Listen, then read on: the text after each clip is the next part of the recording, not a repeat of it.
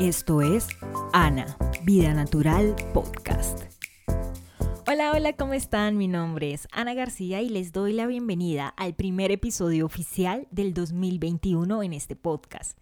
El día de hoy vamos a estar hablando de un tema que es bastante sonado para inicios de año y se trata de los propósitos, ¿no? Del plantearnos retos y nuevas metas y objetivos para estar cumpliendo durante este ciclo.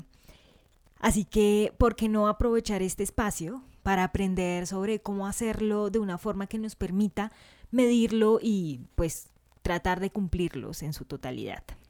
Yo les cuento un poco de mí para las personas que me siguen en mis redes sociales.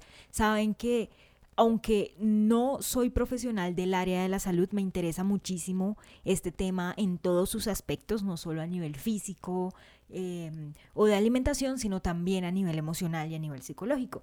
Así que hoy les voy a compartir cosas que sé y que he aprendido a lo largo del tiempo, porque les confieso acá que siempre he sido como muy psicorrígida con el tema de la organización de mis tiempos y de mis actividades como para poder cumplir con estos objetivos que me planteo, pero pues claramente esto no quiere decir que siempre lo cumpla. Así que he estado leyendo mucho sobre el tema para poder compartirles eh, algunas ideas, algunos tips acá que he aprendido también con estas lecturas y pues espero que sean de su agrado y claro que sí, si ustedes tienen más comentarios al respecto me los pueden hacer en mis redes sociales y podemos seguir creando esta cultura tan bonita como de conocer y seguir aprendiendo en conjunto, ¿no? Así que, bueno, nada, no le demos más vueltas y comencemos.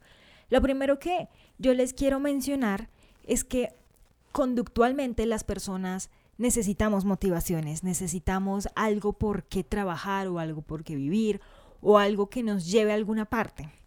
Así que el fijarnos metas y el fijarnos objetivos es algo que nos puede aportar muchísimo para que nosotros tengamos ese por qué hacer algo.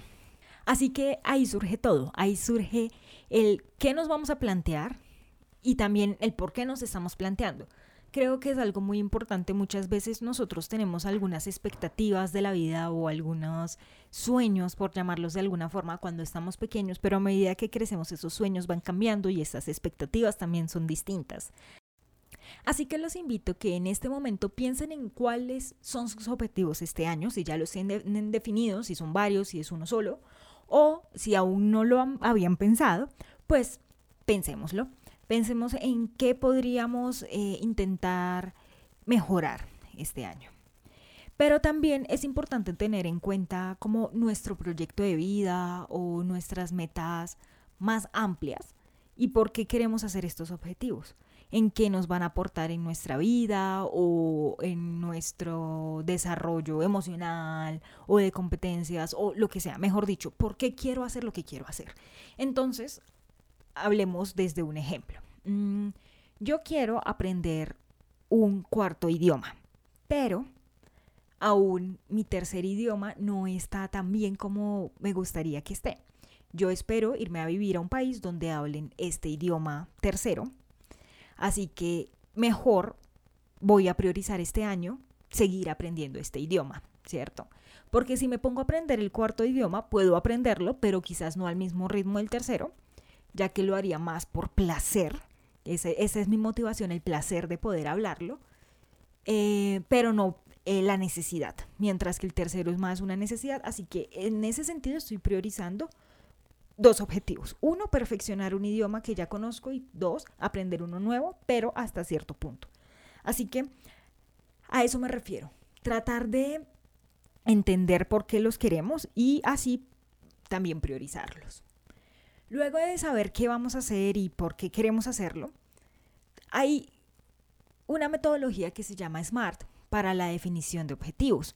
Esto es algo pragmático, yo sé que, puede ser muy psicorrígido, pero también me parece interesante que lo contemplemos para nuestra vida porque de esta forma es que es mucho más sencillo lograrlos. SMART significa, uno, que sea específico, lo más detallado posible. Dos, que sea medible. 3. Que sea alcanzable. 4. Realista. Y por último, que tenga un tiempo. Ahora vamos a cada una de estas etapas. Lo primero es que sea muy específico, así que tenemos que tratar de definir todo, todo, todo. ¿Qué qué queremos, cuándo lo queremos, cómo lo vamos a hacer, dónde, con quién, con qué. Esto es muy importante y tal vez no tengamos la respuesta a todas las preguntas en este momento, pero sí es bueno que nos las empecemos a hacer. Así que resolvamos ah, esta metodología con un ejemplo. Vamos con el de la lectura de libros. Entonces, otro ejemplo acá va. Yo quiero leer, ¿cierto? Leer mucho más este año, pero que yo diga quiero leer mucho no va a ser algo que eh, pueda medir tan fácil a que yo diga me voy a leer 12 libros. Quiero leer más a través de 12 libros que voy a leer este año.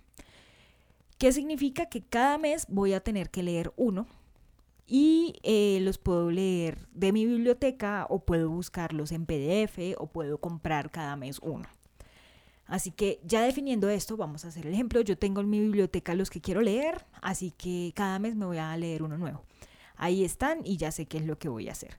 Medible. Entonces, ¿cómo puedo medir? Claro, cada mes tiene que ser uno completico. Eso significa que todos los días voy a leerme un capítulo o dependiendo del tamaño del libro y bueno, su distribución, pero que yo sepa cómo voy a distribuir mi tiempo para poder cumplir ese objetivo. Entonces ahí estoy midiendo que cada mes que pase va un libro también, ¿cierto?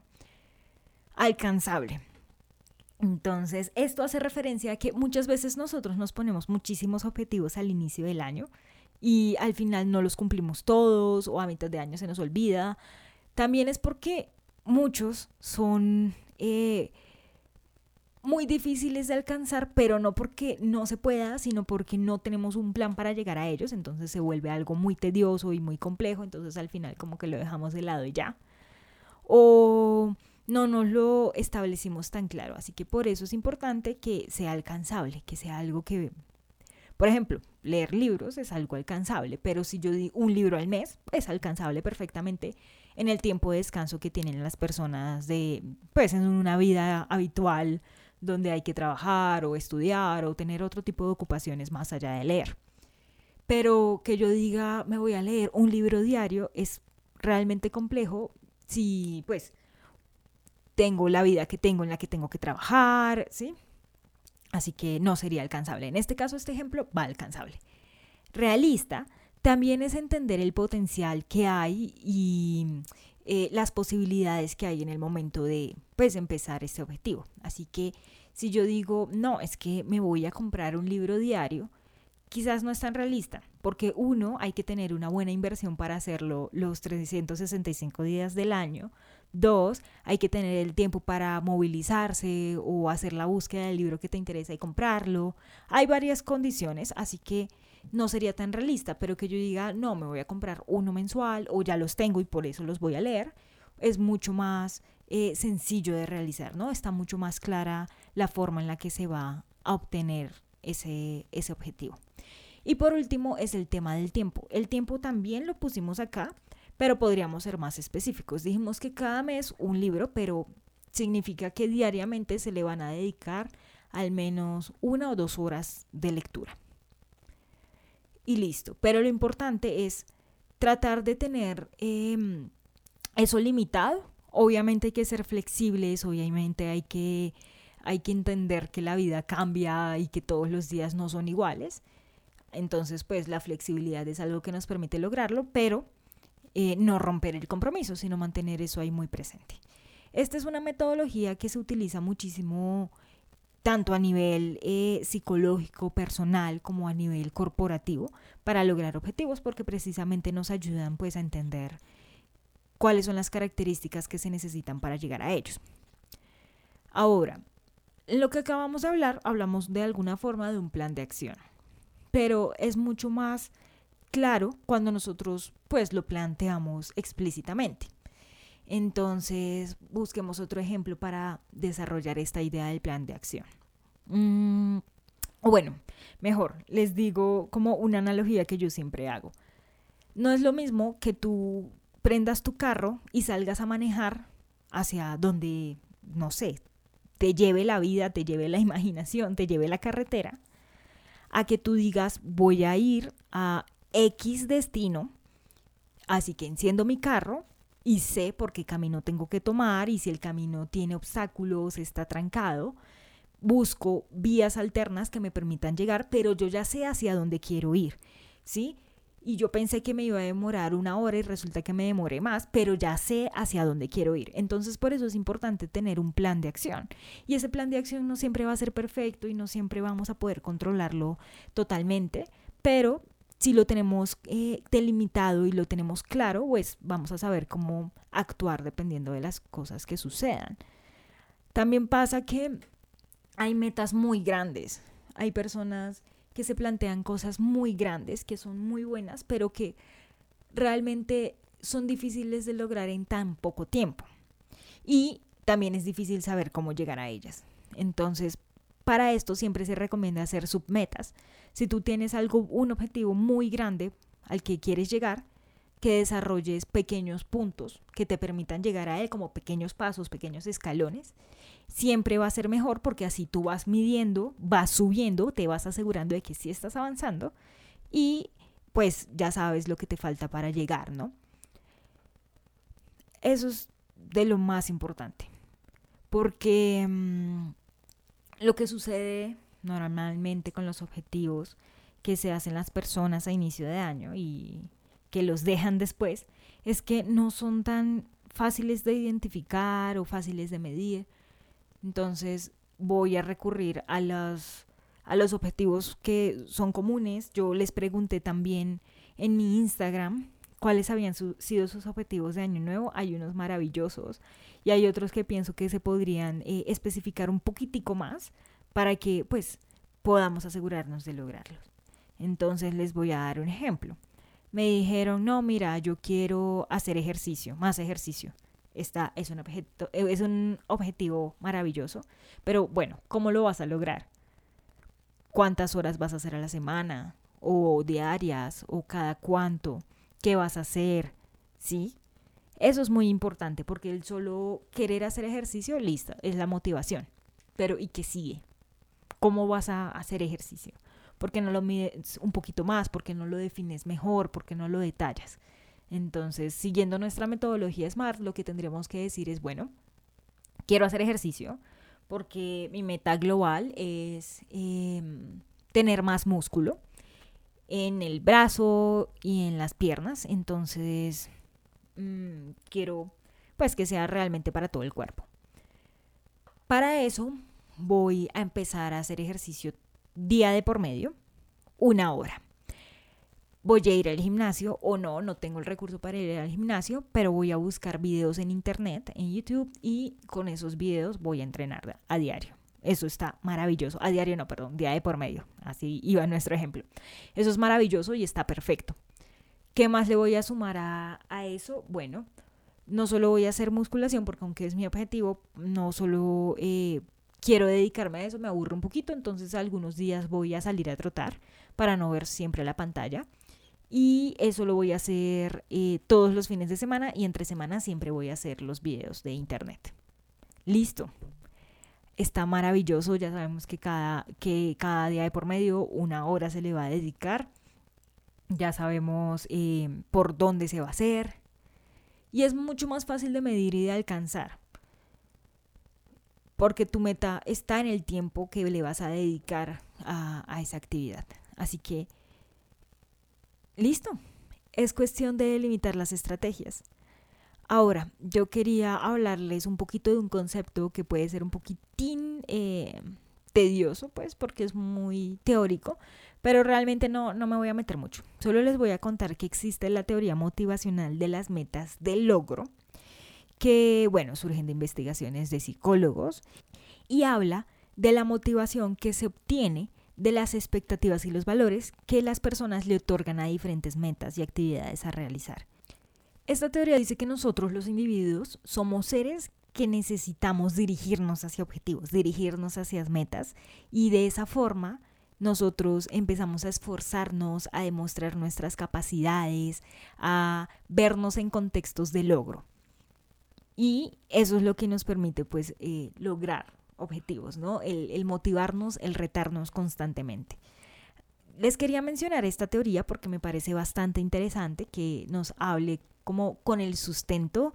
Los que escuchan mis programas anteriores sabrán que a mí me gusta mucho hablar como desde la teoría o desde las cifras o desde los hechos, pero algo que respalde lo que estamos diciendo, no solo pues como lo que todo el mundo dice, sino, sino entender por qué se dice, ¿sí? Entonces, por eso les quería hablar como un poquito de esta teoría, pero realmente no me voy a meter mucho a desarrollarla porque pues no quiero que sea algo tedioso, sino quería mencionárselas. Entonces, ya les he hablado un poco de cuál es esta metodología para lograr los objetivos, ya les he hablado de cómo construir una estrategia que nos permita llegar a ellos después de haberlos limitado.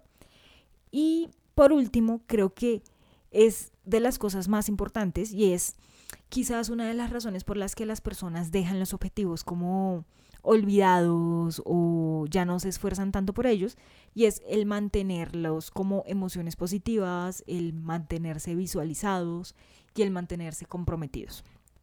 Entonces, ¿qué pasa? Todo esto tiene que ver mucho con la motivación, ¿no? Y es tratar de meterle la mente positiva y la fuerza que se necesita de voluntad para poder lograrlos. Muchas veces estos objetivos van a necesitar de nuestro esfuerzo, de alguna manera, sea el objetivo más sencillo, porque por algo es un objetivo, al pues el más complejo que necesitará varias fases y necesitará muchos pasos para llegar a ellos, pero pues no es algo imposible.